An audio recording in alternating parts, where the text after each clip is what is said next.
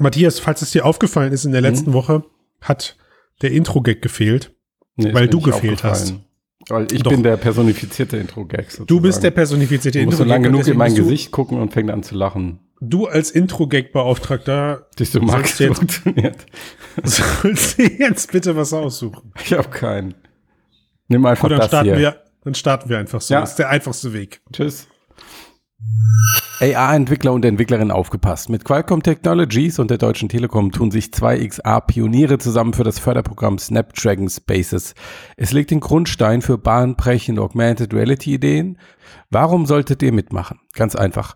Hubraum und Qualcomm unterstützen alle Teams mit einer hochwertigen AR-Brille, einem schnellen Smartphone sowie mit freiem Zugang zur 5G-Infrastruktur der Deutschen Telekom und zu Snapdragon Spaces. Außerdem könnt ihr euer Business-Netzwerk mit Entscheidern der Deutschen Telekom, T-Mobile US sowie bei Qualcomm ausbauen, die euch zu Business und Technologie beraten. Für die besten Ideen und Apps bietet Hubraum potenziell finanzielle Förderung im Rahmen des Hubraum Fund an. Noch zwei Sätze zu Snapdragon Spaces. Snapdragon Spaces ist Qualcomms Entwicklungsplattform für VR und AR. Der US-Chip-Gigant bietet mit dem Developer-Kit zahlreiche wichtige Funktionen wie Raum-, Hand- und Fingertracking, Objekterkennung sowie 3D-Scanning ganzer Räume an. Mit Snapdragon Spaces können Entwickler digitale Objekte per Augmented Reality realistisch und dauerhaft im realen Raum verankern. Also, ihr habt eine AR-App-Idee und wollt sie gerne umsetzen? Dann meldet euch jetzt für das Snapdragon Spaces Programm an unter hubraum.com slash Snapdragon Spaces Programm minus 2022. Den Link habe ich euch auch nochmal in die Shownotes gepackt, beziehungsweise unter das Video. Die Frist läuft bis zum 30. März. Viel Erfolg. Und jetzt geht's los mit dem Podcast. Moin, moin, Servus, Grüezi und Hallo. Herzlich willkommen bei Mixcast, dem Podcast über die Zukunft der Computer. Ausgabe 290. Ist euch aufgefallen, dass es nur noch 10 Wochen bis zu 300 sind? Nein, gar nicht, weil ich es nicht zum zweiten Mal sage, weil dies erst der erste Take ist und es nicht ein zweiter Take ist. Ja. So, das ist mir, ist mir aufgefallen, ja. Ist dir aufgefallen? Ich spüre den Und, Druck äh, bereits. Und ich, ich finde, wir sollten das jetzt tun. Also neben natürlich dieser typischen Information, liked uns, shared uns auf Facebook, LinkedIn, Spotify und Co. Äh, wenn ihr uns zur 300, also zur Folge 300, äh, nette Geburtstagsgrüße zuschicken wollt, dann macht das doch bitte jetzt, liebe, liebe Hörenden. Oh, du bist aber echt früh dran. Zehn Wochen. Ja, ey, zehn Wochen, leck mir am Arsch. Beim letzten Mal haben wir es irgendwie zwei Wochen. Was haben wir eine gemacht. Telefonnummer dafür oder was? E-Mail? Ja, WhatsApp? ich war so blöd. Damals habe ich meine Handynummer rausgegeben. mhm. Das ist ja echt blöd. Ja. Jetzt, ich denke mir irgendwie, ja, es war halt für die Leute recht einfach, per WhatsApp mir was zuzuschicken. Und das, Ja. das haben auch ziemlich viele Leute gemacht. Was haben die sonst so geschickt? Ach, weil ich will es gar nicht wissen. Ja, danke. Eigentlich ging, es ging eigentlich. Es war Okay. nicht so schlimm. Ja, also schickt mir, schickt mir eine Sprachnachricht per WhatsApp. Meine Nummer blende ich vielleicht jetzt in YouTube ein. Das ist aber unfair für die Podcast-Hörer. Okay, wir, ich, aber wir, die- schreiben aber die sie, ja- wir, schreiben, wir schreiben eine Telefonnummer Ja, ah, das ist gut. mit in dem Beschreibungstext. Vielleicht kennen wir uns ja technisch gut genug aus, um irgendeine Art temporäre WhatsApp-Nummer oder sowas. Obwohl E-Mail ist doch eigentlich auch okay, oder? Ja, aber wer schickt denn noch Sprachnachrichten per E-Mail? Das ist doch irgendwie Honky-Tonk. Hat jemals Sprachnachrichten per E-Mail? genau, das ist eine berechtigte Frage. Eigentlich komisch, ja, ne? Warum schickt keiner Sprachnachrichten per E-Mail, aber alle per WhatsApp ist doch. Das, das grenzt irgendwie an, also Seltsam. das ist ethisch nicht zu vertreten. Aber Egal. wisst ihr, was ethisch wir, zu wir, vertreten wir ist? posten euch irgendwo eine Anleitung hin. Ja, was denn? Eine, eine super duper KI. Ich wollte einfach irgendwie weg von Wow, das war- du, musst das jetzt, au- du musst das jetzt aufgreifen. Bitte rette mich jemand. Ich rette dich. Äh, äh, Facebooks äh, Chef-KI-Forscher Jan Likün hat ähm, seine Vision beschrieben für eine KI-Architektur der Zukunft oder für eine mögliche autonome künstliche Intelligenz. Max, was ist eine autonome künstliche Intelligenz? Gute Frage, ja. Ja, Also- deswegen stelle ich sie dir. Ich glaube, in dem Fall heißt autonom einfach, dass es äh, entgegengesetzt dem, was wir auch heutzutage haben, also wo man halt ein System hat, das zum Beispiel irgendwas erkennen kann oder dass sich ein anderes System, das sich irgendwo hinbewegen kann oder Mhm. sowas, dass es halt ein System sein soll, das so mehrere Module integriert Mhm. und das quasi Dinge erkennen kann, mit denen was anfangen kann. Mhm. dass ähm, wenn du dem Ziel gibst, seine Handlung durchplant und so einen Handlungsplan erstellt, um das Mhm. halt dann zu erreichen und mit der, mit der Umwelt dann so interagieren kann Feedback bekommt und in, in dem Sinne autonom ist, halt, dass es so ein bisschen abgekapselt ist und du das dann so im Idealzustand halt eben startest und es macht so sein Ding und du musst nicht mehr die ganze Zeit dem Fe- Feedback geben oder es irgendwie steuern oder so. Mhm. Das gang jetzt eigentlich fast wie ein Mensch. Ja. Ja. Oder ein Tier oder was gut, gut erzogen. Ja, ich habe gerade versucht, das auf mich zu übertragen. Ich, ja, ja, ja, ja. Und dann kam das mit Aber- dem Ziel- und aber- Handlungsplan. Und ich mir, oh, scheiße. Aber, aber ihr wisst ja, ihr wisst ja, wenn ich, wenn ich mit im Cast bin und ihr über solche Themen sprecht, dann bin ich immer das Benchmark, der das, also wenn ich es verstehe, verstehe. Aber wenn du langsam anfängst einzuschlafen, dann. Ja, und was ist denn jetzt der Unterschied zwischen autark und autonom?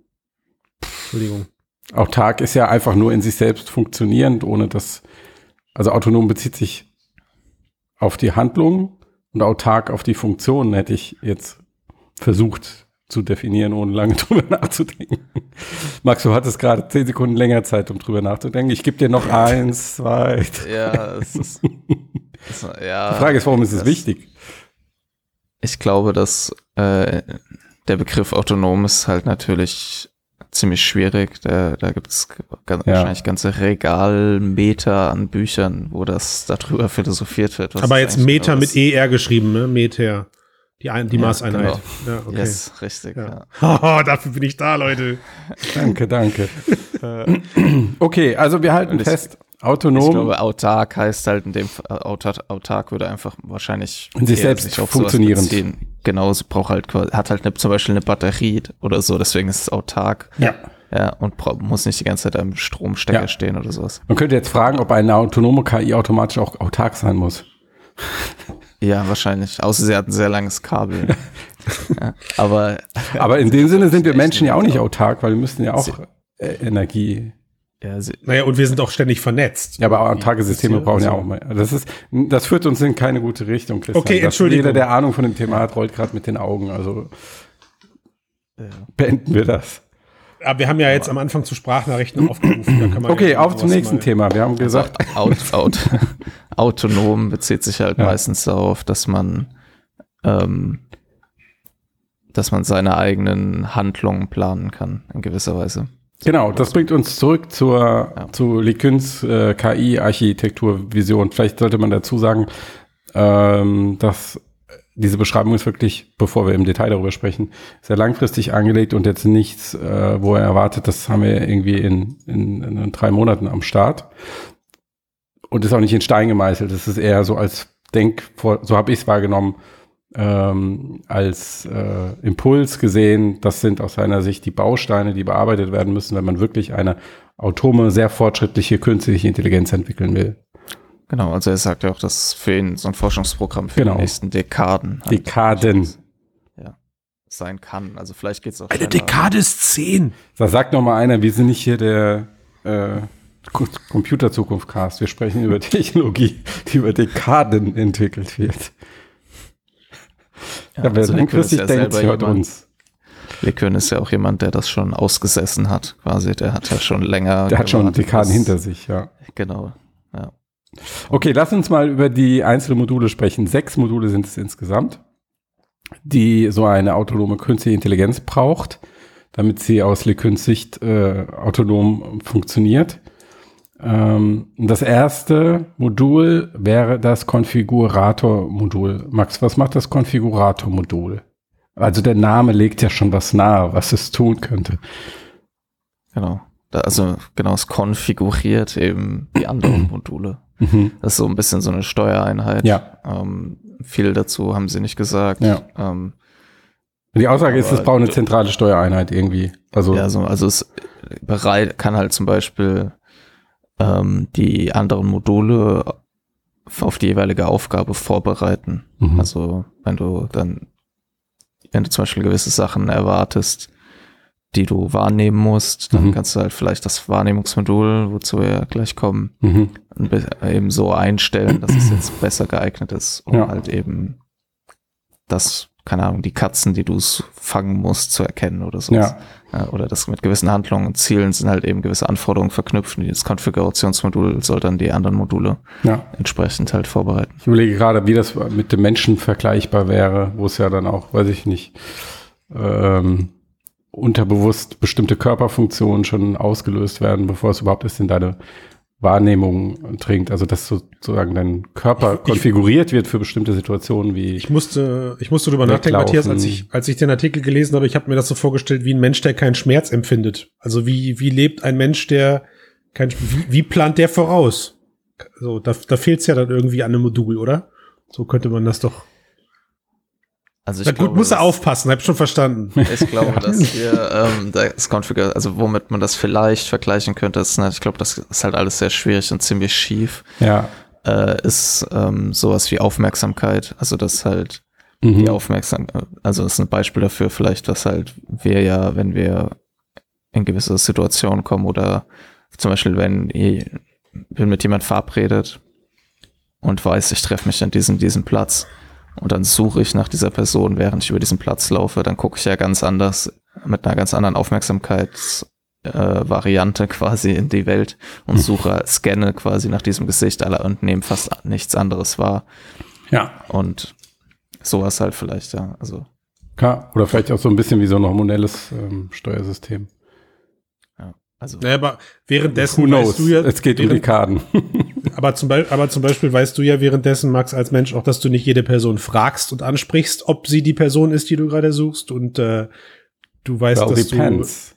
die, du ich weißt, wo du sagen. lang, du weißt, wo du langlaufen kannst. Du weißt, dass du die Leute nicht boxen sollst oder sonst genau. irgendwas. Das ist aber, das ist nicht die Aufgabe des Konfigurator-Moduls, sondern all Mhm. das, was du beschreibst, ist ähm, tatsächlich das Zent Zen also die Aufgabe des zentralen Moduls. Aha, okay. äh, was das Weltmodell sozusagen Ja. moduliert. Okay, dann lass uns weitermachen. Also Konfigurator-Modul, check, äh, stellt andere Module ein, also zentrale Steuereinheit.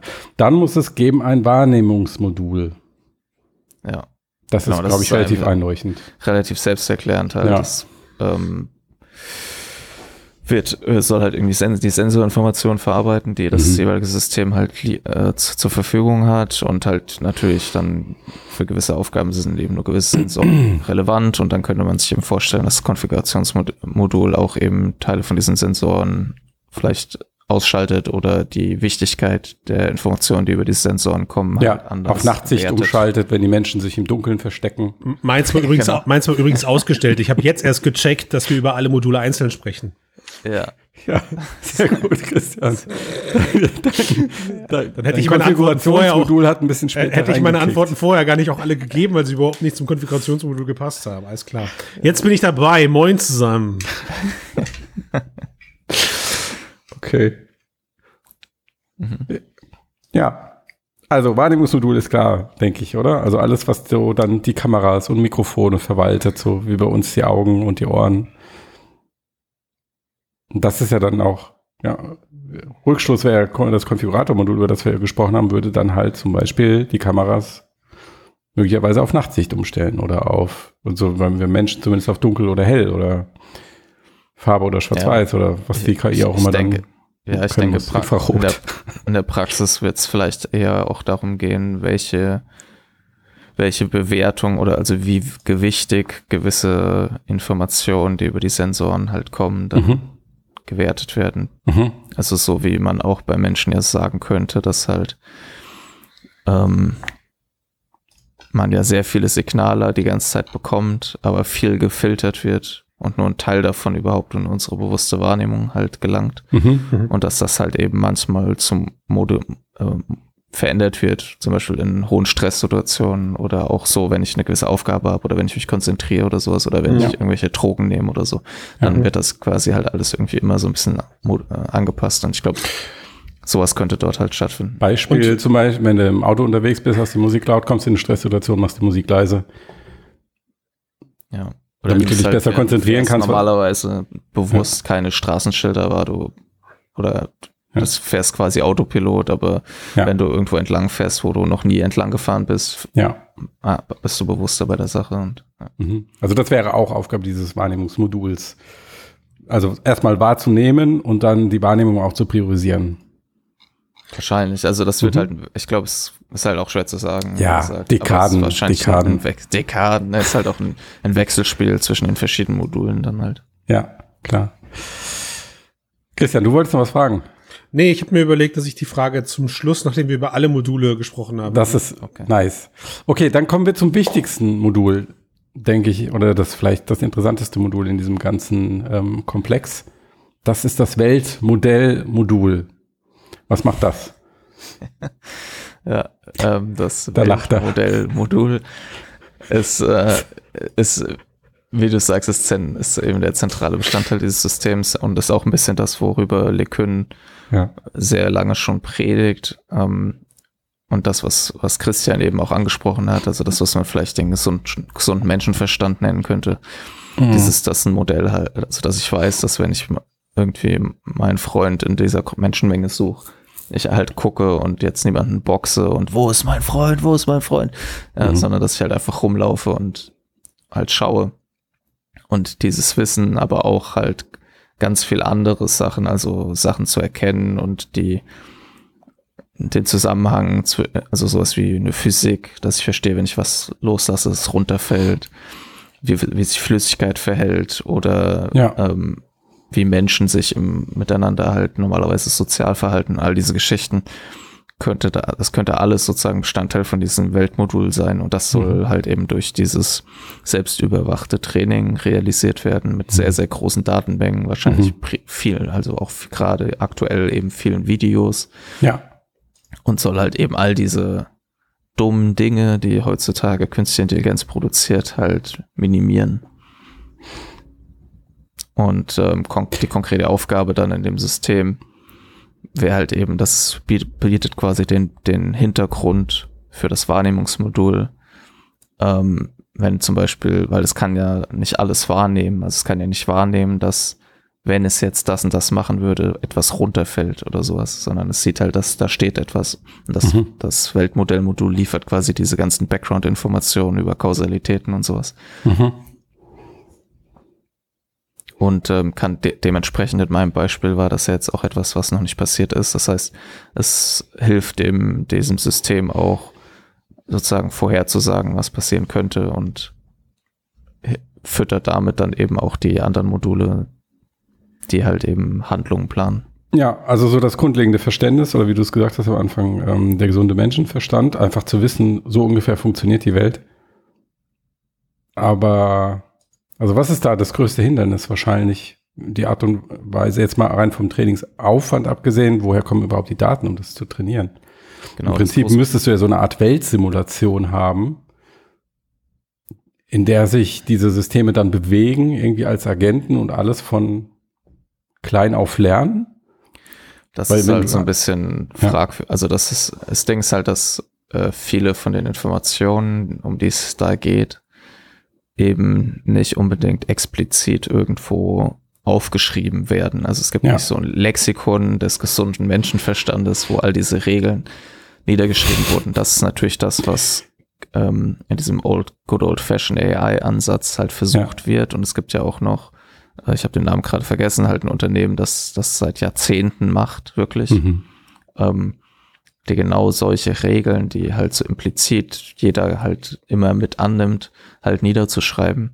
Mhm. Ähm, aber LeCun, also wenn ich LeCun richtig verstehe, sieht er das halt eher so, dass es nicht viel bringt und dass das Training eben, dass es der nächste Schritt jetzt sein wird, mit Video zu trainieren. Und er glaubt halt, dass du mit unüberwachten oder selbstüberwachten Training mit Videos sehr, sehr viel von diesen Dingen lernen kannst. Mhm weil halt in diesem gigantischen Videomaterial, was wir auf YouTube haben, auf Instagram haben, auf mhm. Facebook haben und so, so viele von diesen alltäglichen Sachen abzuleiten sind, weil du siehst halt die ständig mhm. Sachen rum, runterfallen, du siehst halt mhm, aber ob Max, da habe ich Obje Objekte, wenn sie hinter einen Tisch gehen, schnell wahrscheinlich gleich auf der anderen Seite wieder rauskommen. Mhm. Ja, und all diese Sachen. Aber setzt, aber jetzt mal ganz kurz damit ich das nochmal checke, heißt das nicht im Prinzip, dass für mich waren bisher KI-Lernmethoden, wenn sie vor allem, wenn es um Bilderkennung geht, natürlich immer Bild, bildbasiert. Ähm, wenn ich jetzt Video, ja. wenn ich jetzt plötzlich so eine KI mit Videoschnipseln trainiere, für mich die Frage, das bedeutet aber doch, ich kann nicht einfach sagen, hier ist die YouTube-Datenbank, lern da draus, sondern auch hier muss äh, erstmal klein angefangen werden, sage ich mal als Beispiel, so dass man Videoschnipsel hat, wo, ich weiß nicht, hier wird eine Tasche übergeben oder hier nimmt jemand seinen Anruf am Smartphone an. Mhm. Und das sind dann halt zehn Sekunden, acht Sekunden, drei Sekunden Clips, das wo wäre, Leute ihr Smartphone annehmen oder verstehe genau, das, das? Das wäre jetzt halt der Old Ansatz, das, das, das wäre halt überwachtes Lernen, dass man Aha. sagt, ich, ich zeige dir Beispiele, aber das selbst überwachte Lernen, was was ja gezeigt hat, dass es sehr gut funktioniert, zumindest mhm. für das, zumindest für diesen Bereich ist in dieser ganzen Sprachgeschichte, GPT-3 ja. und sowas. Und in dem Videobereich sehe das dann wahrscheinlich so aus, dass man halt zum Beispiel einen Clip hat und das, äh, das System muss vorhersagen, was als nächstes passiert. Also, also jetzt nicht so auf so einer Metaebene, sondern einfach, es muss tatsächlich zum Beispiel Bilder generieren von dem nächsten Schnipsel. Ähm, und dafür muss es halt eben, also bei Videos kommt halt diese zeitliche Komponente dazu, die du halt bei Bildern eben normalerweise nicht hast, so, weil es muss halt verstehen, dass also verstehen, ne? aber es muss halt irgendwie checken, dass halt die, die Bilder miteinander zusammenhängen und dass halt ja. die Objekte in diesem, in dem Video konsistent sind und ja. halt existieren, sich bewegen und so weiter und daraus dann Schlussfolgern, dass es halt eben deshalb wahrscheinlich jetzt diese mhm. und diese Variante gibt. Und eine Folgeabschätzung machen. Welche, welche der präferierten Wege ist der wahrscheinlichste, weil das Glas vom Tisch zu stoßen zu einem schlechteren Ergebnis führt, als das Glas in die Hand zu nehmen und daraus zu trinken. Genau, es gibt halt, es wird halt so, also die Hoffnung ist halt, dass ähnlich wie bei Sprache, wo man halt einfach das nächste Wort zum Beispiel vorhersagt oder das nächste Token, man zeigen kann, dass da relativ, dass, obwohl es ja eigentlich alles nur irgendwie Syntax ist, es auch schon so gewisse semantische Repräsentationen in diesen Netzwerken gibt, wo so gewisse, das sind aber auch viele Sachen, die keinen Sinn machen, so richtig. Aber es ist schon so, dass so in diesem, in dem Raum dann so Ländernamen nah beieinander stehen und sowas. Und dass halt solche ähnlichen, die Hoffnung ist halt eben, dass sowas dann, oder er glaubt halt auch daran, dass, wenn man das bei Videos zum Beispiel macht, all diese Geschichten, diese Regeln, dieses Implizite, die Physik und vieles von diesen Dingen halt gelernt wird damit überhaupt das System halt erfolgreich Videos vervollständigen kann, weil das halt mhm. nur mit solchen Regeln wirklich funktioniert. Ja. Ähm, ganz interessanter äh, Querschlag auch zu dem, was sie halt im AR- und VR-Bereich machen, ist, dass sie dann auch jetzt ja. über Kamerabrillen Daten sammeln, die dann aus der Ego-Perspektive gefilmt sind und wo die Menschen, die dann in Teil dieser Datenstudien sind, auch vorher sagen, okay, jetzt koche ich und dann ist halt einmal der gesamte Kochprozess äh, einmal dokumentiert auf der Kamera, du siehst die verschiedenen Handgriffe und das sind ja dann auch Daten, die sich fürs KI-Training verwenden, also spezifisch dafür erheben also wenn du dich fragst, wie kommen sie an die Daten für das Training?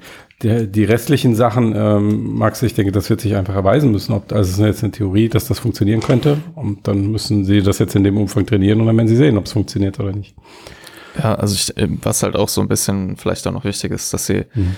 dass es nicht nur darum geht, ähm, jetzt einfach das nächste Bild vorher zu sagen und dann zu hoffen, dass das schon funktioniert, sondern dass sie halt auch schon so konkrete Vorschläge für eine Struktur haben, mit, also mhm. so eine Lern, eine Lernarchitektur, die deren Prinzip halt die Abstraktion ist und die Hoffnung halt, dass man mehrere von diesen Architekturen übereinander stapelt und dann etwas, was man halt beobachtet, immer weiter abstrahieren kann, weil halt die unsere Fähigkeit zur Vorhersage ähm, auf mehreren Ebenen ja zu beschreiben ist. Also ich kann mhm. halt, wenn der Christian, wenn ich mit dem Christian auf der Couch abhänge und er sagt, Mann, Alter, ich bin so durstig und steht auf und läuft zum Kühlschrank, dann kann ich, gehe ich stark davon aus, dass er sich dort was zu trinken Hühnchen holt. Ja. Ja, und das ist halt. Das würde die KI noch denken, wahrscheinlich. ja.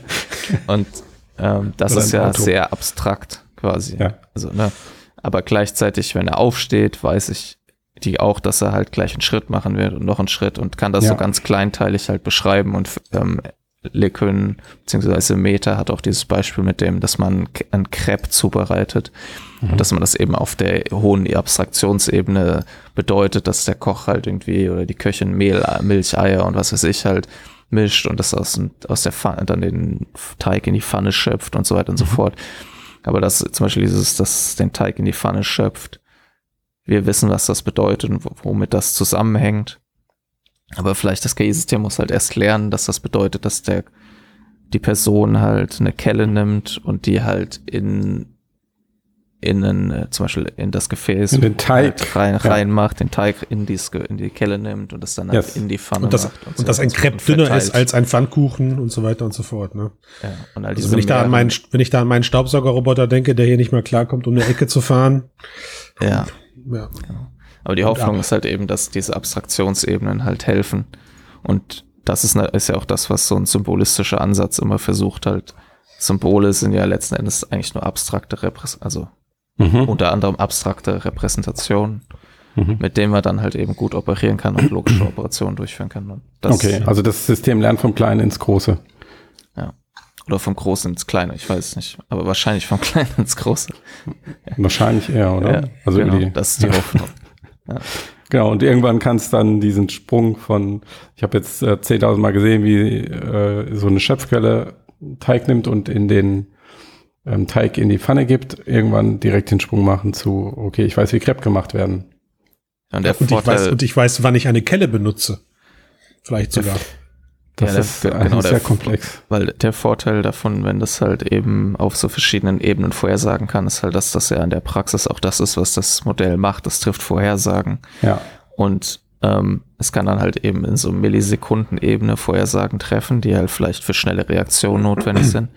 Aber es kann halt auch eben, wenn ich ihm eine Aufgabe gebe, eine sehr abstrakte Höhe, Vorhersage auf höhere Ebene ähm, ausführen die mhm. halt mir erlaubt, mein Ziel zu erreichen, weil ich das nutze, um meine Aktionen zu planen. Mhm. Weil es nicht planen muss, ich bewege mich quasi einen Millimeter und dann bewege ich mich noch einen Millimeter und das halt hundertmal macht und dann ist es da, wo es vielleicht jetzt sich den Arm 200 Millimeter bewegt, um den Knopf zu drücken, sondern mhm. es auf hoher Ebene erstmal sagen kann, ich gehe jetzt durch diese Tür und drück, dafür muss ich diesen Knopf drücken und dafür muss ich das machen. Mhm. Und diese Fähigkeit zur Planung ist halt das, was das mhm. Ding dann halt autonom macht. Weißt du, ob der LeCun sich mal dazu geäußert hat, die, also es gibt ja auch, ist das Psychologie, Philosophie, keine Ahnung, die Annahme, dass auch Menschen eigentlich perma einfach äh, laufende Prognosesysteme sozusagen sind. Das heißt, ohne dass du es merkst, geht dein Gehirn permanent oder dein Unterbewusstsein permanent sehr viele Optionen durch, die ähm, von Handlungen, die es ergreifen könnte und entscheidet dann und teilt dir diese Entscheidung mit und du machst das. Ob das die, die gleiche Denkschule ist? Ähm, ich habe jetzt nichts im Kopf, aber es würde mich überraschen, wenn er das hm. nicht halt, also weil wenn das zugrunde ja liegt. Diese, ja. ja. also was heißt zugrunde liegt, aber es ja. ist ja schon ziemlich sicher, dass es gibt ja auch mehrere ja. empirische Beweise, dass das Gehirn halt eben solche, so, dass diese Theorie der Predictive Cognition halt eben ja. schon, dass da was dran ist. So. Und ich glaube. Wer sich so ein, wer sich so ein Trainingsprozess mal in echt angucken möchte, der muss einfach Kinder zeugen. Groß, ist, groß, ist großartig. Ja. Okay, das äh, scheint mir ein bisschen aufwendig jetzt. Schau mal. Okay, lass mal. Wir haben drei Module. Äh, ja. Konfigurator, Wahrnehmungsmodul, Weltmodellmodul. Dann kommt noch ein Modul hinzu, das finde ich sehr interessant, das ist das Kostenmodul. Das soll die Kosten geplanter Handlungen berechnen. Okay, ich bin immer jetzt gerade noch im Park und Max geht Was? durch den Park und sucht seinen Freund und schätzt gerade ab, wie teuer wird das, wenn ich der Person ins Gesicht haue. Ja, so ungefähr, oder? Ja. ja genau. Ja. Also es, genau, soll letzten Endes halt, jede Handlung ist mit, mit Kosten verknüpft halt, die werden ja. halt überschlagen. Das Ziel vom System ist, die Kosten möglichst gering zu halten. Die Kosten ja. können halt Energieverbrauch sein, die können halt ein Bruch festgelegter Verhaltensregeln auch sein. Mhm. Äh, ähm, Gut, bleiben wir, bleiben wir bei dem Beispiel. In dem Moment wird die Kosten, das Kostenmodul ja dann eher dafür zuständig, dass es sagt, gehe ich jetzt durch den Park und suche aktiv meinen, meinen Freund oder bleibe ja. ich hier an der Position stehen und lasse Leute an mir vorbeilaufen und suche meinen Freund, weil genau. es für mich der weniger aufwendige Part ist. Ja, gehen wir davon aus, ey, ich habe meinen Freund gefunden. Ja. Der steht auf der anderen Seite von dem Brunnen. Ja schwimme ich jetzt durch den Brunnen oder laufe ich außen drum herum? Ist auch so ein das ist sehr gut. Ja, ist gut. Halt, wo die, die, Kosten halt, die Kosten halt. Ja, okay. Aber dein, dein Beispiel mit dem, äh, schlage ich den jetzt oder nicht, finde ich noch interessanter, weil, also da gibt es ja rationale Kosten, wie zum Beispiel, ja. ich weiß, da, da ist Körperverletzung steht die und die Strafe für, aber es gibt ja auch soziale, emotionale Kosten, wie, ähm, werde ich anschließend davon äh, von seiner Familie sozial geächtet. Hätte ich jetzt, was mir komplexer jetzt, scheint, das in Videos jemandem anzutrainieren. Aber, aber, hätte, aber hättest du das, also hättest du das nach der Beschreibung von, äh, von Leclerc oder wie es im Artikel jetzt zumindest steht, hättest ja. du das ins Kostenmodul ein, eingeordnet, weil ich habe das Kostenmodul äh, im, im zweiten Schritt eher so verstanden, dass es halt tatsächlich, wie gesagt, um den, um den persönlichen Aufwand geht und nicht um tatsächlich monetäre Kosten im Sinne, im Sinne, also weiß ich nicht, das, was du gerade definiert hast, Matthias, Ja, letztlich kannst du, aber Aufwand kannst du ja immer in monetäre Kosten umlegen. Gehört das nicht vielleicht eher ins Weltmodell also ich, ne? oder ins also Ja, ich glaube, also das Kostenmodul soll ja sozusagen Verhalten, ans, Verhalten, ans, Verhalten ja. Verhaltensantriebe und intrinsische Motivation repräsentieren und es soll ja. aber auch so natürlich festgelegte Verhaltensregeln halt umfassen. Ja. So dass ähm, da wahrscheinlich auch das autonome KI-System kein Mitgefühl hat, wird es wahrscheinlich irgendwie mit Verhaltensregeln und anderen Dingen ausgestattet sein, um halt nicht ganz so viel Mist zu bauen. Und das heißt, es wird halt auch jemanden mit, nicht mit seinem Roboterarm in den Brunnen schmeißen, weil der im Weg steht, weil es halt die Kosten erhöht. Weil sozusagen ein Bruch der Verhaltensregeln, die hoffentlich so festgelegt sind, dass sie das verhindern, die mhm. Kosten halt erhöht. Deswegen fährt es halt lieber außen drum herum. Und, Und danach werden die Füße ja auch nass, ne? Ist auch blöd. Ja, ja nicht, wenn ich ja. den reinschmeiße, aber ja. Genau. Ja, meine Überlegung war eher, der Mensch hätte das wahrscheinlich in seinem, wir haben ja auch so eine Art Kostenmodul. Und in unserem wären diese Abwägungen wahrscheinlich integriert. Also sind sie. Naja, aber guck mal, wenn ich dir jetzt, also bleiben wir mal bei dem Crepe-Beispiel, ja, jetzt, jetzt sag mhm. ich dir, jongliere das Crepe. So. Dann, dann ist ja deine, dann ist ja deine erste Kalkulation nicht, oh krass, wie teuer wird das, wenn ich das alles auf den Boden schmeiße. Meine erste Kalkulation ist, what the fuck? Oder ja, oder oder um bei dem oder Ja, aber es geht, ja, es, geht, es geht nicht um Kosten im Sinne von Geld halt, ne? Das, genau. Es gibt Fälle, in denen das ja. natürlich um Kosten im Sinne von Geld geben könnte. Also wenn ich so ein System um, irgendwie im Finanzmarkt einsetze oder so. Ähm, oder wenn es einkaufen geht für mich und die da zwei Produkte sind und das eine ist ja. halt einfach teurer oder so. Ähm, aber im Crepe-Beispiel, in deinem sehr absurden Crepe-Jonglier-Beispiel, äh, und ich dem das System zwinge, das zu machen, wird es dann halt eben äh, eine Möglichkeit versuchen zu entwerfen, die möglichst energiesparsam äh, ist, in der möglichst das Crepe nicht von der von der Platte fällt und all diese Dinge halt. Das ist das Kostenmodul halt. Ja, das würde den Maschinenaufstand starten, weil es denkt, okay, die Menschen sind zu blöd. Das ist einfach, diese Anfrage ist einfach so bescheuert. Warum sollte ich mich hier noch weiter mit, mit, mit den Menschen abgeben? Genau, wenn es dann den, den, den Welt, die Weltübernahme plant, macht es das mit dem Akteursmodul. Ja. ja, genau. Das wäre dann der Brückenschlag zum nächsten Modul. Genau. Ja, das Akteursmodul berechnet halt die, die Handlung, also entwickelt Vorschläge für Handlungen ähm, und sucht halt nach irgendwie Sequenzen von Handlungen, die diese Kosten halt eben minimieren. Mhm. Und wenn alles gut läuft, hat man am Ende halt eben so, so eine optimale Handlungssequenz, mit der das System sein Ziel halt erreichen kann und dabei ja, die Kosten. Also andere Name wäre Handlungsplanungsmodul. Effizientes Handlungsplanungsmodul. Genau. So ein Steuer. Okay. So ein, ja. Und dann gibt es noch ein Modul, nämlich das Kurzzeitgedächtnismodul. Das ist ähm, das, was bei mir überhaupt nicht funktioniert. Ebenso wenig das Langzeitgedächtnismodul. ähm, das speichert den aktuellen und den voraussichtlichen Zustand der Welt und die damit verbundenen Kosten. Darüber genau, das quasi, nachdenken. Das ist so ein bisschen der, der Output des Weltmodellmoduls und des Kostenmoduls. Mhm. Wird dann dort halt zwischengespeichert und dann für etwa von dem Akteursmodul für die Handlungsplanung genutzt. Mhm. Also das ist sozusagen die Projektion in die Zukunft. Also wenn wir, wenn ein Mensch darüber nachdenkt, ich mache jetzt das und das und dann ist das und das wahrscheinlich das Ergebnis. Also Im Moment ist es so und das kommt dabei raus und das ist die Handlung, die ich dazwischen brauche und das und dann die Entscheidung, ist es wert oder nicht. Ja, es ist halt sowas wie, wenn du halt irgendwo hingehst, willst du irgendwas machen und du hast, du siehst halt, dass vor dir irgendwas im Weg steht. Ja. Und dann planst du halt schnell darum herumzugehen und dein Ziel zu erreichen. Um all diese Dinge zu, zu tun, also muss das so kurz zumindest in deinem Gedächtnis bleiben, weil ja. sonst läufst du einfach dagegen. Und ja. das ist so, ähm, so ein bisschen das, was das Modul also halt Ein bisschen soll. wie, wie eigentlich wie, wie ein verarbeitender RAM-Speicher. Ja. So, da, der Stein, der Stein geht da rein, der Stein wird verarbeitet, die Folgeabschätzung wird durchgeführt, aber danach wird auch wieder vergessen. Ja, es werden quasi die Outputs der, der Module, also der einzelnen Module, die ja neuronale Netze sind, äh, die dann von anderen Modulen weiterverarbeitet werden, dort halt gespeichert, damit da die Module, die damit arbeiten, drauf zurückgreifen können. Mhm. Okay, also wir haben Konfiguratormodul, Wahrnehmungsmodul, Welt, Weltmodellmodul, Kostenmodul, Akteursmodul, kurzer Gedächtnismodul.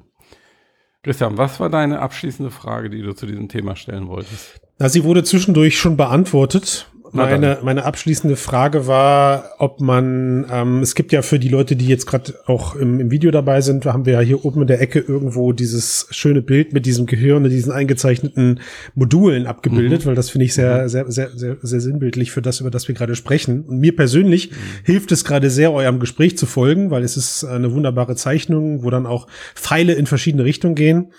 Mhm. Und ähm, es hatte sich im Verlauf des Gesprächs am Anfang für mich dann schon relativ zügig die Frage gestellt, okay, ich verstehe, dass jedes Modul für sich genommen, ähm, also am Ende funktionieren die Module vor allem zusammen, aber trotzdem gibt es ja Tendenzen, welche Module eventuell wichtiger sind als andere. Und was mich jetzt. Wichtiger für in welchem Kontext? Naja, also wichtig, wichtiger im Sinne von, da komme ich jetzt zu, mein, ja. meine Frage ist, wie, also über all das, was wir jetzt gerade gesprochen haben, ich kann mir super gut vorstellen, wie man am Ende, wenn man das fertig hat nach Dekaden, den Schalter umlegt und das Ding funktioniert. Tun wir mal gerade so.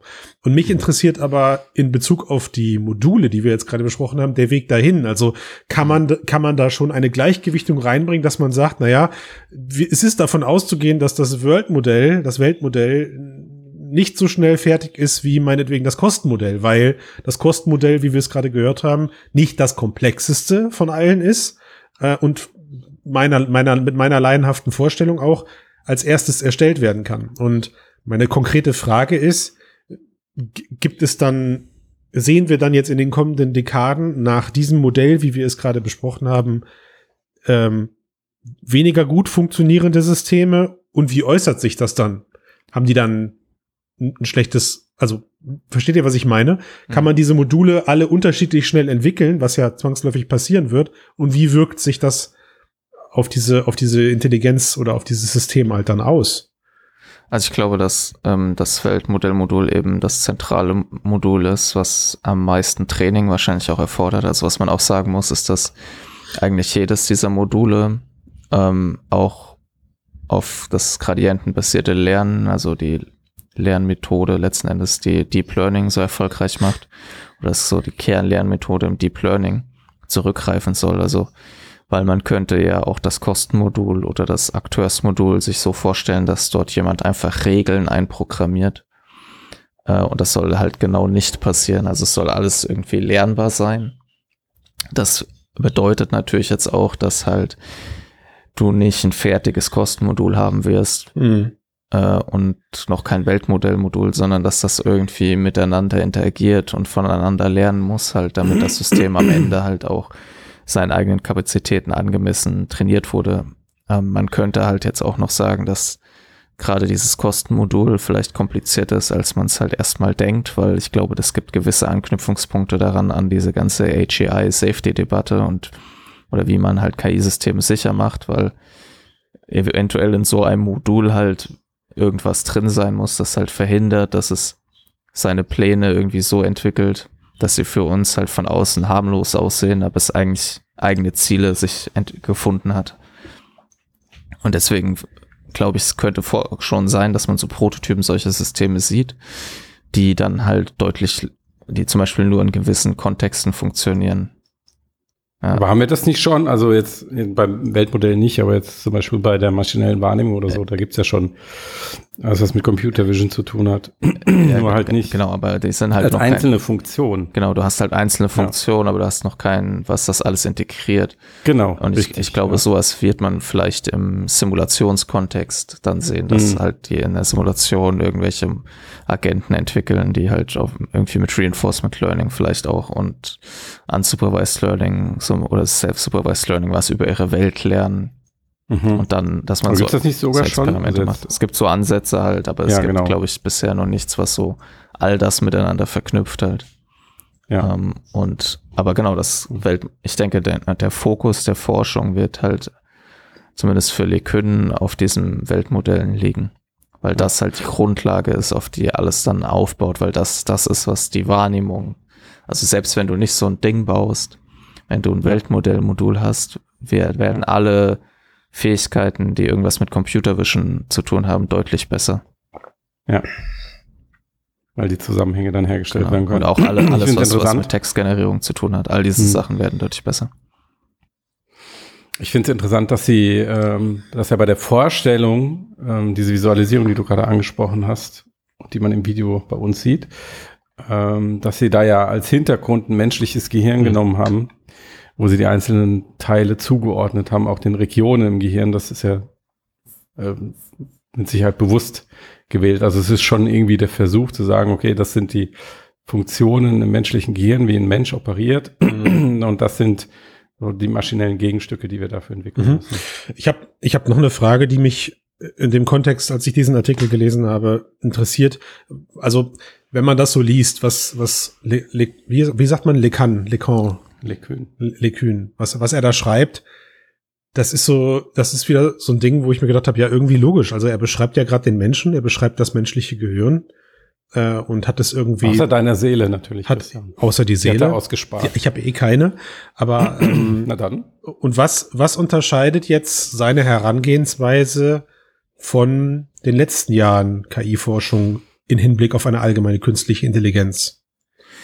Ich glaube, das ist halt, es ist halt einfach so, dass es wenige Leute gibt, die daran wirklich forschen, weil es halt ein Großteil der KI-Forschung ist halt einfach Engineering für Systeme, die jetzt oder in den nächsten zwei Jahren nützlich sind. Also einzelne ja. Agenten, Matthias, hast du gerade gesagt, die eine spezielle Aufgabe haben. Ja, oder Anwendungsszenarien. Ja. Also an ähm, Textgenerierung oder mhm. autonomes Fahren oder Ja, Computer Vision, halt einfach industrielle ja. Anwendungen, die jetzt halt genau. schon irgendwie was hervorrufen. Und diese äh, Grundlagenforschung wird halt natürlich schon betrieben, auch äh, von DeepMind und sowas, aber es gibt halt nicht so viele, die da die Kohle halt investieren und so. Und das die ähm, auch die KI-Forschung von von Meta, da gibt's ja ganz unterschiedliche AI-Research-Abteilungen in Meta. Mhm. Und ähm, natürlich ist es ja auch mit diesem System, wie ich eben schon meinte, die das Versprechen verknüpft, dass bevor man sowas Komplexes schon hat, man schon die ganzen Anwendungen vielleicht, die wir jetzt halt nutzen, besser machen kann. Durch äh, Erfolge, die man sozusagen auf dem Weg zu diesem großen Ziel halt äh, hat. Ja. Und was sich jetzt unterscheidet, würde ich sagen, nicht so viel halt vielleicht in dem Sinne, als dass es auch schon vorher Leute gab, die darüber nachgedacht haben, wie sowas aussehen könnte. Aber was sich vielleicht dann doch unterscheidet, ist, dass es halt Lekön ist ja. Nicht halt irgendjemand, genau. der, ja. der halt allen erzählt, er hat AGI entwickelt und so eine obskure ja. Webseite betreibt und niemand hört ihm ja. zu. Äh, und dass er halt sagt, dass das alles lernbasierend sein muss. Also, dass wir nicht auf ähm, Handarbeit sozusagen zurückgreifen müssen, auf äh, good old fashioned AI-Stuff. Äh, und dass er halt eben diesen Fokus auf dieses Weltmodell legt mhm. und speziell auch auf die Methode des Self-Supervised Learning und zusätzlich auch noch eine Architektur vorschlägt, mit der das erreichbar wäre. Darüber mhm. haben wir jetzt nicht viel gesprochen. Wenn das interessiert, der kann das im Artikel nochmal nachlesen. Da geht es um die äh, JEPA-Architektur. Ja. Also J-E-P-A geschrieben. Ja. Also ich glaube, die Frage ist weniger die nach dem Unterschied, sondern nach der Besonderheit, was Max gesagt hat, dass er in seiner sehr exponierten Stellung in seiner Rolle der ja entscheidet darüber, wo Gelder hinfließen und der vielleicht auch eine Vorbildfunktion für andere gerade junge Menschen in der KI-Forschung hat, so sagt, okay, ich glaube, wir können sowas wie einen gesunden Menschenverstand für maschinelle Intelligenz erreichen und es ist auch wichtig, das zu tun, weil wir dann Systeme, äh, weil wir nur darüber Systeme bekommen, die ähm, uns irgendwann eliminieren. Na, Genau so hat er das gesagt. jetzt hätten wir fast den Cast abgeschlossen, ohne da mal drüber so zu diskutieren, Mann. Just kidding. Ähm, lass uns mal zum nächsten Thema gehen, weil eins haben wir noch. Ähm, ist allerdings das gleiche Unternehmen, nämlich Meta. Schade, ne? Schade irgendwie, Ja. aber so ist, Da passiert halt gerade viel. ist das. Und zwar war, äh, ähm, da, da schließt sich der, der Kreis so ein bisschen, weil ähm, Mark Zuckerberg, also Facebook, Facebook CEO, ich sag's immer noch, ich sag's weiter. Ja. F- Wer ist, wer jetzt nochmal? Zuckerberg. Also, also der, ja, ja. Kennst du schon mal gehört den Namen? War der Facebook CTO, glaube ich. CTO, Ach, genau. nee, ja. und- ja. COO. Ja, okay. Nein, egal. Also Ja. der war im KI-Podcast äh, Lex Friedman. Äh, einige werden den Podcast vielleicht kennen und hat mit äh, Friedman gesprochen über seine Metaverse-Pläne. Und da gab es eine Sache, die ich interessant fand, weil, also wir erinnern uns, als ähm, Zuckerberg das erste Mal, nicht das erste Mal, aber als er angefangen hat, intensiver über diese Metaverse-Idee zu sprechen, das war ähm, letzten Sommer, so im Juni rum, wo er dann auch äh, ausführlichere Interviews dazu gegeben hat, wo er das erste Mal gesagt hat, ähm, okay, Metaverse, das ist jetzt halt nicht nur VR, sondern das kann auch irgendwie, das sind viele Geräte Mhm. Ähm, und äh, das äh, also überspannt viele Hersteller und viele Geräte und wo wir, als wir damals drüber gesprochen haben, auch gesagt haben, okay, ist das überlegt haben, ist das jetzt irgendwie schon so ein bisschen ein Schritt zurück zu sagen, okay, vielleicht schnallen sich doch nicht äh, alle Menschen Bewegungscomputer auf den Mhm. Kopf, sondern äh, das der bessere Zugang ist halt weiter das Smartphone oder so, ist das so ein Zurückpaddeln, weil er das jetzt gelernt hat. Hat er sich, er hat sich eine Argumentationsgrundlage geschaffen, um Horizon dann auch auf dem Smartphone zu veröffentlichen. Was ja auch passieren Äh, wird. ja, genau. ja. Ähm, und wo er jetzt in diesem Podcast mit Friedman eigentlich, so wie er es dargestellt hat, ähm, bei mir gar nicht den Eindruck erweckt hat, dass er versucht, diese Vision irgendwie aufzuweichen, sondern eigentlich im Gegenteil ähm, die sogar äh, verstärkt. Weil er dann ähm, beschreibt, dass das Metaverse jetzt nicht unbedingt wie sie ein Ort ist, also jetzt zum Beispiel diese Horizon-App, die sie gerade entwickeln, sondern dass das Metaverse vielleicht eher ein Zeitpunkt ist, und zwar der Zeitpunkt, an dem wir große Teile unserer alltäglichen Arbeit und Freizeit, also das, die wir digital verbringen, sie in immersiven 3D-Umgebungen verbringen mit VR und AR-Geräten. Ähm, und das ist ja eigentlich schon ein Indiz dafür, dass er davon ausgeht, oder dass er davon ausgeht, dass er in diese Richtung drängt, zu sagen, okay, es geht schon darum, dass wir diese neuen Art, diese neue Art von Geräten oder eine neue Art von Visualisierungstechnik in Zukunft hauptsächlich nutzen, um unsere Arbeit zu machen, Games zu zocken und sozi sozial zu begegnen, was auch immer. Also ich fand auch, da hat er auch in dem Interview angesprochen, dass sie irgendwie eine Regel haben, dass sie irgendwie einmal die Woche ähm, auch Ja. ein Meeting, ne, in, wie heißt das, in diesem, Er zwingt seine Mitarbeiter und Mitarbeiterinnen einmal die Genau, Woche eine Technologie aufzuziehen. zu nutzen. Ja. Horizon Workrooms heißt genau, da machen sie einmal halt so ein Company-Meeting drin, pro, einmal Ja. pro Woche. Und das fand ich Ja. auch interessant, dass er meinte ja sowas wie Spatial Audio alleine, was das halt schon für einen Unterschied macht und äh, es klang ja auch so ein Das bisschen fand ich ganz schön nerdig, aber okay. Ja, aber es überrascht ja jetzt nicht, oder? Und ich glaube, dass, Nee. ähm, also so, es klang so ein bisschen durch, dass er gesagt hat, dass er ist halt noch nicht so weit, dass das jetzt jeder nutzen wird und so. Aber dass sie Ja. das halt machen, auch um die Erfahrung damit zu sammeln und dann halt auch zu wissen, was sind die Vorteile, was sind die Nachteile, was muss man besser machen. Ja. Und äh, ja. Das heißt also, Metaverse ist kein Ort, sondern es ist ein Zeitpunkt, zwar der Zeitpunkt, an dem wir alle häufiger äh, VR- und AR-Brillen aufhaben als unser Smartphone in der Hand. Das Als ist der entscheidende Punkt, ne? Also es ist, es ist immer noch, er, er hat da irgendwie immer noch eine Koexistenz von allem beschrieben, logischerweise. Also er hat sich Ja. äh, in, dem- im Gespräch nicht dazu hinreißen lassen, zu sagen, die Leute leben natürlich nur noch in diesem Metaverse. Mhm. Ähm, aber ich glaube, das, was du gerade schon gut getroffen hast, ist der Metaverse-Zeitpunkt, wo zumindest sagen wir mal der Medienkonsum, der Medienkonsum mehr über äh, XR-Technologie statt, stattfindet als über, wir sagen, sagen wir flache zweidimensionale Medien. Ja. Ne? Ähm, und der Genau. jetzt, also ich meine jetzt, wir könnten noch ganz kurz für mich, damit ich das einordnen kann, ich übernehme diesen Part mal gerade. Ist es auszuschließen, dass er in einem Lex Friedman Podcast über solche Themen spricht, wohl wissend, dass das eh nicht viele Leute gucken? Dem ist nicht so, korrekt? Also, das ist schon ein bekannter Podcast und wenn da jemand wie Mark Ja. Zuckerberg drinne ist, dann, dann erzeugt das schon Aufmerksamkeit erstmal. Das war, Yes.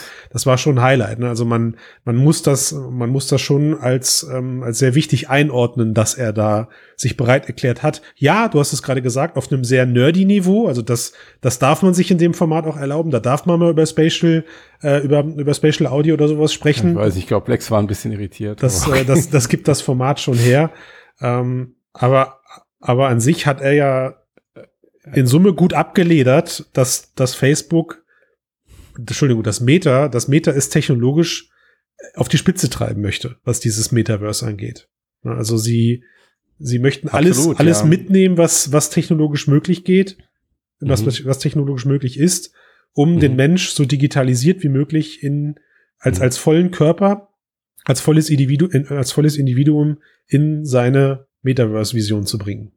Ja, ich glaube, also was er eher gesagt hat, ist, dass sie nicht so den äh, als Vision haben, diesen abgespeckten Weg irgendwie zu tun, dass du dann, weiß ich nicht, so eine äh, normale sch schlanke Sonnenbrille, die dir dann irgendwie E-Mails, das würden sie nicht so sehen, sondern dass ihr Ziel schon ist. Also er hat gesagt, dass bei Facebook es nie darum ging, oder dass es Facebook nicht darum geht, wie Menschen mit Technologie interagieren, sondern dass es ihm darum geht, wie Menschen Technolo Technologie benutzen, um miteinander zu interagieren.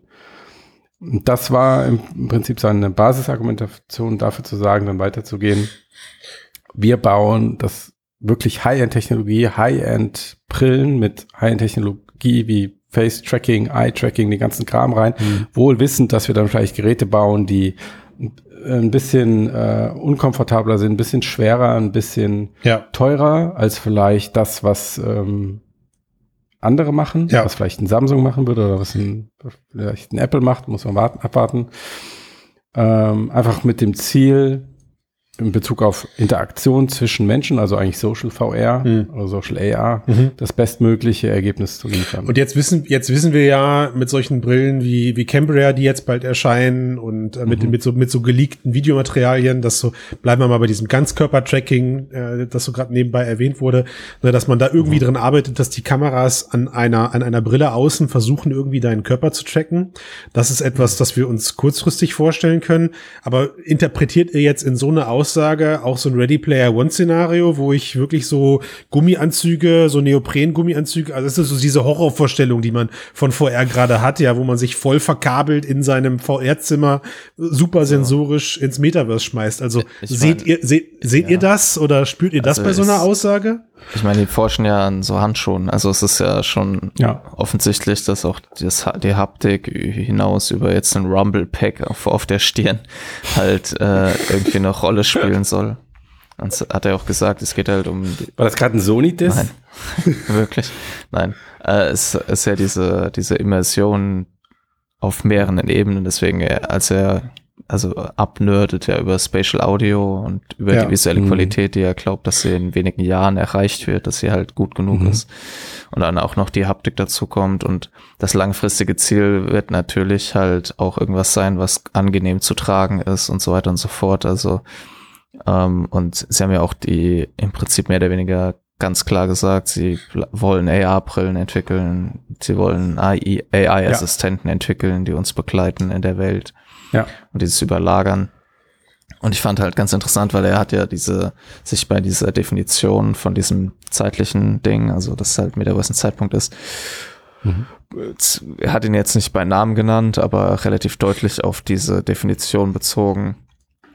Die, Er hat gesagt, ich habe das mal irgendwo im Internet gelesen. Ja. genau, ja. Vor ein paar Äh, Monaten. und äh, d- d- Sean Puri war das, ne? Dieser, Sean Puri, ehemaliger twitch genau, der sagt, das Metaversum ist der Moment, in dem unser digitales Leben mehr wert ist als unser physisches Leben. Und Mhm. ich fand es halt interessant, weil halt Zuckerberg sich schon mit seiner Definition davon abgrenzt, weil er halt nicht sagt, es ist jetzt dein digitales Leben ist mehr wert als dein physisches Leben oder das Metaverse der Zeitpunkt, in dem du einen Großteil deines Lebens im in dem digitalen Raum In verbringst. der virtuellen Parallelwelt verbringst. sondern ja. nee, es ist halt einfach der Zeitpunkt, wo die ganze Zeit, die wir sowieso im digitalen Bereich wir verbringen, halt jetzt schon, wir halt Ja. eben in diesem 3D-digitalen Raum halt äh, Klar, wobei man sagen muss, in dem Moment, also er sagt ja auch, das übergeordnete Ziel von dieser ganzen XA-Forschung bei Meta ist das maximale Gefühl von Präsenz Hm. Ja. in einem virtuellen Kontext. In dem Moment, wo du dieses Gefühl herstellst, finde ich, wertest du ja auch deine, die digitale Präsenz im Vergleich zu dem, wie wir sie im Moment haben und vielleicht auch zur analogen Präsenz enorm auf. Dass es nicht genauso gut wird wie die reale, klar, aber es, wenn die zwei Ebenen so auseinander sind, sind sie dann vielleicht auch nur noch so. Das heißt, das ist für mich kein ähm, Widerspruch zu dem, was der Puri gesagt hat, sondern eigentlich ähm, ja so wie ein Schritt davor. Also du stellst das her, was, äh, was ähm, Zuckerberg beschreibt und das könnte dann zu dem führen, was Puri Ja. beschreibt, nämlich dass die Menschen ihrer digitalen Existenz einen höheren Wert genau. zuschreiben. Und aber ich würde, würde halt sagen, physischen. das eine ist quasi halt irgendwie ja, die cool oder Ja. und das andere ist halt ein bisschen dystopisch. Und das ist, und das ist der Punkt, Für warum, dich vielleicht. das ist der Punkt, warum so so Unternehmen, vor deinem Rechner. Wo ist der Punkt? also genau das ist es ja, ne? Also genau das ist der Punkt, warum so Unternehmen oder so Konzerne das so, die an, an dem Metaverse arbeiten, so auch, glaube ich, nie sagen würden dürfen, Ja. würden wollen. Aber äh, wie, wie ihr schon sagt, dass sich das am Ende dahin entwickelt, ist durchaus vorstellbar. Wir sehen es ja jetzt auch im, im ganz anfänglichen Szenarien äh, bei VR-Chat, was die Leute dafür Aufwände betreiben, um möglichst maximal immersiv an dieser, an dieser ähm, Welt teilnehmen zu können. Ja, die scheuen Mhm. nicht davor zurück, sich Full-Body-Tracking-Avatare oder Full-Body- Full-Body-Tracking-Systeme zu Hause aufzubauen und da multi, um, um da multisensorisch online zu sein. Also Ja. die, die Leute, die nach sowas streben, wird es immer geben. Und der, und der spannende Teil, technologisch, der spannende Teil ist, äh, in welchen Abstraktionsebenen kann man trotzdem an diesem Metaverse teilnehmen. Was mir gerade so ein bisschen aufgefallen ist, fand ich irgendwie ganz interessant, was, was ihr gerade definiert habt. Gerade wenn man jetzt äh, das, das, den, die Medienzeit an Smartphones, PCs und Co. mit den zukünftigen Medienzeiten in einem Metaverse ähm, in Konkurrenz stellt oder dass man sagt, okay, das eine muss, das Metaverse ist der Zeitpunkt, wo diese XA-Nutzung eben mehr wird, ähm, ist es ja schon krass, weil ich finde, ein, ein, ein Blick auf mein Smartphone oder, oder mein Smartphone mal eben zu benutzen, reißt mich bei weitem nicht so aus meinem Alltagsleben heraus wie das Aufsetzen einer VR-Brille. Ne? Du hast ja dann dein digitales Smartphone in VR, deswegen ist das ein Problem. Ja, oder Verstehe. also, Und das ist dann nämlich garantiert ein na, Facebook-Foto. du hast Ja. ja auch halt ein, eine AR-Brille auf halt. Also Ja, der Blick ja, aufs, aufs Smartphone wird halt ersetzt durch den Blick nach oben links in die Ecke oder sowas. Verstehe. Ja. Was ich aber, das ist schon ein guter Punkt, was ich nämlich auch interessant finde an dieser Aussage und dass jetzt so die, in diesem Podcast wirklich dieses krasse, ähm, äh, krasse Commitment zu High-End XR gegeben hat. Weil ich finde, dass das für Meta als Konzern einen ziemlichen Wandel bedeutet. Und wenn du schaust, was Meta bisher war, war das ein, waren das Produkte, die möglichst stark, möglichst schnell, möglichst niedrigschwellig in die Masse skalieren. Es ging immer darum, Friction, also immer, immer Reibung reduzieren, wo es nur geht. Möglichst viele Leute, möglichst einfach. Ähm, jeder 80-Jährige kann noch mit WhatsApp interagieren. Und jetzt gehen sie hin in so eine High-End-Nerd-Technologie-Nische. Ähm, natürlich haben sie ihr altes Geschäft weiter und wenn sie es weiter betreiben, aber das Meta, das dann, wenn da sich das denn alles so entwickelt, äh, wie Zuckerberg das voraussieht, müsste das Meta, das in zehn Jahren existiert, ein, ein ziemlich anderes sein als das, was heute ist. Also der Kern auch des Unternehmens und wie sie über Technologien nachdenken und entwickeln. Also allein schon deswegen, weil Meta ja bisher nicht viel mit Hardware am Hut hatte Hm. und jetzt eigentlich ähm, eine komplett neue Hardware-Kategorie eröffnet. Und ich habe so manchmal das Gefühl, dass sich das momentan so anfühlt, als, als es Meta eigentlich gerade am Pokertisch aufgestanden hat, gesagt, all in. Ja, und ob's, ob's klappt oder nicht, wird sich jetzt dann in den kommenden Das steht ja in meinem Jahrzehnten- Artikel, warum das Jahrzehnten zeigen. ja. klappt. Höchstwahrscheinlich. Den ich verlinken werde. ähm, aber ich muss mal kurz. was der Matthias gesagt hat, ähm, dass ich ehrlich gesagt jetzt nicht unbedingt so. Also Ja. klar, sie haben bisher nicht so viel Hardware hergestellt, aber ich glaube, sie hätten das immer gerne gemacht. Und können das jetzt halt auch halbwegs und haben mit der Quest 1 und jetzt auch vor allem der Quest 2 ja gezeigt, dass sie es können und dass sie halt ein gutes Produkt produziert haben. Ähm, mhm. Und ich glaube, dass es, dass man jetzt Zuckerbergs Aussagen nicht so interpretieren sollte, dass sie jetzt keine Quest mehr produzieren und ab jetzt nur noch High-End-Geräte für 1000 Euro zu kaufen gibt. Ja. Nee, gar nicht. So sollte man auch meine Aussage genau, nicht interpretieren, weil sowas. Aber ich, genau, es klang ein bisschen so halt, als, also man könnte nee. deine Aussage so interpretieren. Ich glaube, sie werden ihre Strategie halt weiter fortfahren, dass es halt auch niedrigschwellige, preisige Geräte gibt. Äh, ja. Aber dass der Fo es ist halt schon deutlich auch geworden, der Fokus liegt halt nicht drauf, ja, wir wollen hier so eine Gaming-Konsole-Alternative bieten und sonst machen wir weiter Facebook sondern dass das halt alles sich in diesen Raum bewegt und dass sie die Geräte dafür herstellen ja. wollen, die Infrastruktur dafür herstellen wollen. Ähm, ja. Und das halt wichtig. Aber ich denke, es ist sehr deutlich geworden und ich glaube, das war jedem, der sich wirklich damit beschäftigt, auch schon klar. Aber es ist noch deutlicher geworden, dass Horizon halt eben nicht das Metaverse ist. Mhm. Ja. Sondern. Ich glaube, das ist eine Frage der Perspektive. Also für die VR-Bubble ist natürlich die Quest 2 ein Produkt für die Masse. Aber für die Masse ist die Quest 2 ein krasses Nischenprodukt. Genau, aber wahrscheinlich ist Jetzt es so, im Vergleich dass, zu sowas wie einem Smartphone und das meinte genau, aber ich. wenn du mit irgendjemandem mhm. Über VR-Brillen redest, kennen die, ja. wissen die wahrscheinlich, ist das einzige, was sie wahrscheinlich kennen, eine Quest. Klar. Und also natürlich will, also will Meta immer noch relevant sein im Sinne von, sie erreichen sehr viele Menschen. Ansonsten wäre ja auch das unterliegende Ziel, nämlich eigentlich VR zu nutzen und ja. AR, um die Kommunikation zwischen Menschen zu verbessern. Genau, aber wo, wo genau siehst du jetzt den, den Wandel? Ich sehe den Wandel, dass VR aus der, wenn sie früher immer nur gedacht haben, wie kriege ich jetzt ein Produkt hin, was möglichst schnell für möglichst viele Menschen möglichst einfach funktioniert, also es kann sein, dass sie über VR so denken und dass das in fünf oder zehn Jahren so sein wird, aber also meine These ist eher, dass das, ähm, wenn es passiert, nicht so schnell passieren wird, weil es, ähm, weil die Hardware an sich mhm. einfach eine relativ hohe Einstiegshürde darstellt. Mhm. Also äh, gut, dann anders. Die, die grundlegende Anfrage, der wir uns ja dann nähern, ist, ob man diese VR und AR-Technik, wie wir sie heute kennen, äh, in allen Belangen jemals aus dieser Nerd-Nische wird herausfördern, herausbefördern mhm. können. Ich habe das Gefühl, dass, dass wir dann, dass uns da jetzt, an, das haben wir mit Cambria auch schon mal versucht, so ein bisschen zu skizzieren. Ich habe das Gefühl, dass uns einfach jetzt äh, ein, ein, ein paralleler Weg, also mit Blick auf die Hardware, ein, ein paralleler Weg bevorsteht, nämlich, dass es ähm, Produkte gibt seitens Meta, die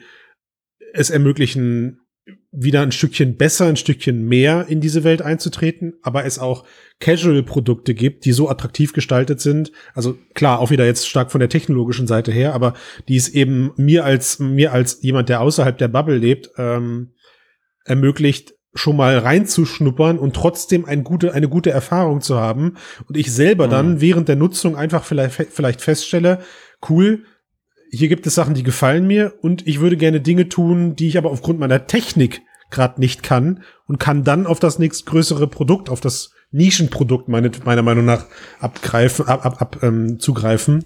Ja, das ist die, ist ja die Doppelstrategie zwischen Cambria und Genau, ne, und, und dem, was da jetzt noch meinetwegen dann in der, zu Quest und so weiter. Ja, und die Quest, wahrscheinlich wird ja dann auch die, die Quest 3 viele Sachen von Cambria halt übernehmen, weil das Eben, ja. Genau, und trotzdem kommt dann eine Cambria 2 jetzt als genau, Beispiel, genau, ne, die dann ja. wieder ein bisschen mehr Shit drauf hat als das. Also wir haben es, wir haben es glaube ich immer so definiert, dass Cambria das Evaluierungswerkzeug ist, was sich die die Nische in der Nische vielleicht kauft, um dann zu gucken, welche welche Nutzungsszenarien ergeben sich dann eben später für ein Casual-Produkt. Und die die Möglichkeit sehe ich, aber das ist natürlich auch eine riesen Herausforderung, weil ähm, du dann einfach auch ein, ein, ein, ja, ein Metaverse aufbaust, wo du super responsiv unterwegs sein musst und immer davon ausgehen musst, du hast jetzt Nutzer mit der kleinsten möglichen Technologie und die müssen trotzdem ein gutes Erlebnis haben. Aber wo wir einen Deckel drauf, wo wir einen Deckel drauf machen können und da ist, sind wir ja jetzt drauf, drauf oder deswegen sind wir auf dieses, auf diesen Podcast ähm, aufmerksam geworden, haben gesagt, wir nehmen den heute mit ins Gespräch. Zuckerberg selbst hat, und das ist die Kernaussage, hat klar gemacht, sie wollen den Weg gehen, möglichst immer the latest shit äh, im Blick, im Fokus zu haben. So. Mhm. Und ähm, also maximale Präsenz. Forschen, ja. genau, und, und, und forschen und forschen und investieren auch weiter daran, diese maximale mhm. Präsenz den, den Leuten so schnell es geht für bezahlbare Hardware zu ermöglichen, aber das bezahlbar hat er insofern eingeklammert, dass er gesagt hat, es wird nicht jetzt immer darauf hinauslaufen, dass es subventionierte, massiv subventionierte Geräte sind für einen dreistelligen Bereich. Was hm. man jetzt vielleicht auch schon als Hinweis nehmen könnte, dass uns mit Cambria definitiv ein vierstelliges, ein Gerät mit einer vierstelligen Summe erwarten könnte. Who knows? Ja, also ich, ich finde halt, ich sehe da keinen wirklichen Strategie. Also ich finde, es ist jetzt ich weiß halt nicht, also ich glaube, der Strategiewandel ist spätestens dann klar geworden, als sie sich in Meta umbenannt haben. Und ja, also wer ja, da geglaubt natürlich. hat, dass sie das hm, nicht du? ernst weiß meinen, ich nicht. hat halt irgendwie ja. einen Schuss nicht gehört. Also ich glaube, dass halt, also es gab ja auch manche, ja, ja das ist doch, weil sie halt diese schlechte die schlechte Presse haben und so. Und ich glaube, ja, sie Nein, sehen halt einfach, Facebook wächst nicht mehr so groß. Äh, Zuckerberg, Zuckerberg ist ja offensichtlich schon seit Jahren davon überzeugt, dass halt VR wirklich funktionieren kann. Ich glaube, dass auch die mhm. Verkaufszahlen der Quest 2 für sie gezeigt haben, okay, das wächst dieser Markt und so und gerade jetzt jetzt mal unabhängig von den Alltagsnutzern, Nutzerinnen und Nutzern, mhm. ist die Technologie ja auch in so vielen industriellen Bereichen mittlerweile angekommen, wird überall eingesetzt. Es gibt halt Unternehmen, die davon leben können, dass sie halt VR-Brillen nur für den Industriebereich herstellen und sowas. Und ich glaube, mhm. Ich glaube, das ist halt einfach eigentlich nicht mehr. Ich glaube, der Zeitpunkt. Komm, sag, sag es, VR ist here to stay. Ja, Komm. Wir sind schon im Michel. VR, VR wird nicht, nicht mehr scheitern. So, es wird sich halt nee. verändern. Die Inhalte werden sich verändern. Und ich glaube, die Doppel, ja. die Strategie, es ist halt XR auch so. Und das ja, haben sie auch AppRash ja früher schon immer erzählt, dass VR halt der Einstieg ist in, zu, auch zu AR und sowas. Und das halt diese Doppelstrategie, die sie auch klar fahren wollen, dass sie sagen, du hast halt AR-Brillen, du hast VR-Brillen. Und wahrscheinlich werden die meisten Leute mehr Zeit mit AR als mit VR-Brillen verbringen. Oder vielleicht hast du irgendwann eine Brille, die alles kann. Aber trotzdem wird irgendwie beides halt existieren. Ja. Und ich glaube, es hat er auch im Podcast ja irgendwie so angesprochen, so, ne, dieses, dass man halt, wenn man irgendwelche coolen Sachen erleben will, halt eher so eine VR-Brille hat und in ihrem, in ihrer, in ihrem AI äh, Inside the Lab äh, Vorstellung haben sie ja auch gezeigt, wie sie halt mit diesen Sprachassistenten planen, die halt irgendwie in deiner AR-Brille laufen, dass dann AI es erstmal durch deine Augen sozusagen die Welt sieht, was halt ganz neue Optionen auch ermöglicht. Ich glaube, sie haben schon eine sehr breite KI-Training bringt uns zum ersten Ja, und ich glaube, sie haben eine sehr breite Strategie, in der das Metaverse halt eben, wie ich eben meinte, nicht Horizon ist, sondern es ist ja. halt eine riese, es ist halt eine Idee, die, die, mit diesem Zeitpunkt verknüpft ist und es ist so eine Art Nachfolger des mobilen Internets und wird angetrieben durch diese Fusion von künstlicher Intelligenz, Software und Hardware. Und, und damit will Meta halt äh, Brillenhardware. Brillenhardware. Genau, Brillenhardware. Und ich glaube halt, dass auch wenn du dir keine Quest 5 auf den Kopf ziehen willst, wird es viele geben, die das mhm. trotzdem machen. Und mhm. aber sehr, sehr, sehr viel, weißt sehr, sehr viel mehr werden sich halt AR-Brillen aufziehen. Und, und das, ja. und ich glaube, das ist halt das, was Meta halt irgendwie vorhat. Und sie werden halt Geld verdienen mit NFTs oder was auch immer, wie auch immer das dann heißen wird, mit dem Verkauf von digitalen ja. Produkten und mit ihren Services und ihrer Vorstellungen werden sie, glaube ich, so eine Art Google Amazon des, äh, des Metaverse. Kennt ihr dieses, kennt ihr dieses Wow, this escalated quickly Meme? Ja. Ich, ich fand, wir hätten die Diskussion an dem Punkt abbrechen müssen, wo wir, wo wir aus dem Podcast herausgezogen haben, dass Meta weiterhin geile Technik für uns baut und nicht den einfachen Weg geht und sich aufs Smartphone ins Metaverse flüchtet über das Smartphone ins Metaverse flüchtet. Ja, ich glaube. Und ja. in, insofern würde ich fast sagen, wir machen da jetzt einen Deckel drauf. Ich hätte ja gerne mit euch noch über, über Kommunikation mittels KI und Schwein gesprochen, aber, aber, aber das wurde im Vorgespräch äh, abges abgestimmt. Wie, macht ein Schwein das glücklich? Grundsanalyse, genau, ja. Ne, aber das nehmen wir. Das, wie macht ein Schwein das glücklich? Das nehmen wir mal. Ja, weiß ich nicht. Ich habe die KI nicht trainiert. Ja, sehr gut. Wie macht ein Schwein, das nicht glücklich ist? Also wenn das jetzt keine fünf Sterne bei iTunes wert war, der Grundserver, weiß ich auch nicht. Bitte schreibt rein, fünf Sterne, der Grundserver großartig. Ja, und dann ja. wissen wir Bescheid, dass es sich auf diese Folge bezieht. Ja. Gut. Singen wir jetzt unser Like, Share, Repeat Lied oder? Ja, können wir machen. Eins, zwei, drei, nein. Mann, wir haben keinen. Ja, ich dachte, ich hätte was auflaufen. Nee, witzig. Okay. Aber wir, können es ja in Ja, Grundslaute ich, übersetzen. wollte, ich wollte nur kurz die Angst in Max share, Augen sehen. Ja, da kann man mal was machen. Ich wollte nur die, die Schockstarre erleben. Wenn das Prognosesystem ausfällt. Error. Was kommt jetzt, ja? compute. Keine Prognose möglich. Kann ich bitte Crepe jonglieren, lieber? Ja, Gut, in dem Sinne, das wäre gut. ich bedanke mich für die Zeit. Ich mich auch. bedanke mich an alle Hörenden, Adios. die bis hier durch und durchgehalten haben und jetzt Respekt. ja mit ganz vielen neuen Eindrücken in den Tag starten oder ihn beenden und Yes.